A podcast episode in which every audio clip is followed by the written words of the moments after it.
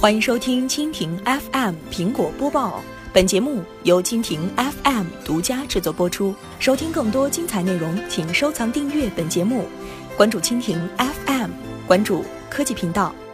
迎接 iPhone 七，苹果首次更新官方 Twitter。目前距离苹果新品发布会已经仅剩一周时间，国外媒体发现，苹果正计划以一个更加开放的面貌来展现自己。其中之一便体现在媒体宣传方面。有记者报道称，随着新品发布会的临近，苹果的官方 Twitter 也开始有所动静，主页背景图案已经换成了与发布会邀请函相同的样式。这也意味着苹果很可能通过社交媒体对这次发布活动进行直播。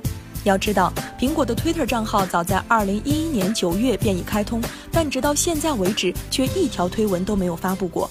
而此次 Twitter 账号面貌出现的变化，也迅速被果粉们所察觉，关注人数瞬间从之前的五万人增加到了六点五二万人，预计这一数字会在未来几天内继续不断攀升。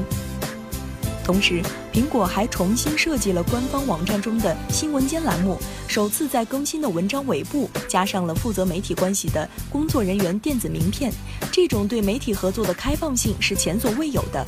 业内人士认为。目前，苹果已经明白，自己虽然依旧是市场中的佼佼者，但对手也在不断缩小与自己的差距。而想要保持影响力，则必须以更加开放的姿态来动用媒体宣传力量。因此，无论是传统的渠道合作，还是主动的社交媒体手段，都成为苹果宣传策略当中的一环。而苹果官方的 Twitter 已经为 iPhone 七的到来做好了准备。以上就是今天的苹果播报，更多精彩内容尽在蜻蜓 FM。